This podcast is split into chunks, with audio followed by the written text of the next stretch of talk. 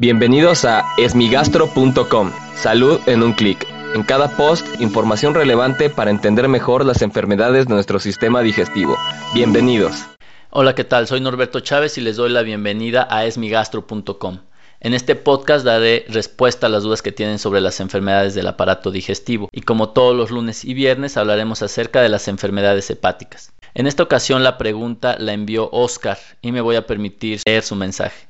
Estimado doctor, mi hermano tiene asitis, ingresó a la unidad de terapia intensiva del hospital por una hepatitis alcohólica y ahora tiene una infección por una bacteria y ha tenido hemorragias. La pregunta que nos hace Oscar es cuál es el pronóstico de estos pacientes. Lo que debemos saber es que las personas que tienen cirrosis hepática y consumen o persisten eh, con el consumo de alcohol, pues es muy probable que se descompensen de cualquiera de las complicaciones de la cirrosis hepática, como puede ser encefalopatía, asitis, sangrado varicial o infecciones. De hecho, parecería que las infecciones no son importantes, pero son la causa de muerte más frecuente en personas con cirrosis hepática, es decir, pueden empezar con un problema en el riñón, en la citis o en el sangrado varicial, pero las infecciones suelen ser muy agresivas en personas con cirrosis hepática. En este sentido, lo más importante es saber cuál era el estado previo del paciente, ya que hay pacientes que vienen con un deterioro muy importante de su enfermedad hepática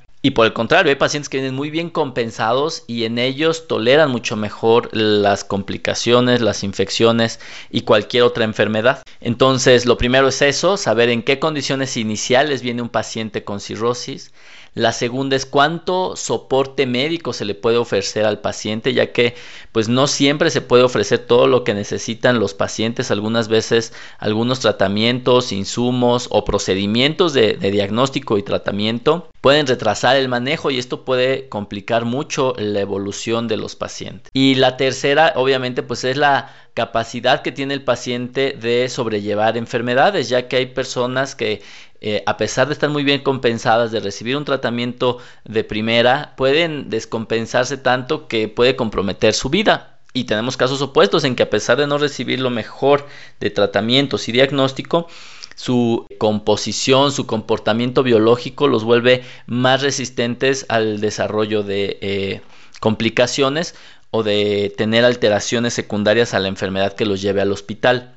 Ahora bien, es muy importante hacer conciencia en la situación siguiente. Las personas que tienen cirrosis hepática, que se descompensan, pues tenemos que hacer lo más posible por evitar que vuelvan a consumir alcohol, ya que es uno de los disparadores más importantes y más agresivos para que una persona con cirrosis hepática se pueda complicar y de hecho fallecer, ya que la hepatitis alcohólica es una enfermedad adicional a la cirrosis, entonces es tener dos enfermedades hepáticas en el mismo paciente, por lo tanto el consumo y particularmente el abuso de alcohol debe estar eh, completamente proscrito evitarlo al máximo para que los pacientes no se compliquen y pues tengan que enfrentarse a estas situaciones. Esperemos que las cosas vayan mejor para el hermano de Oscar y le agradecemos el habernos enviado su pregunta.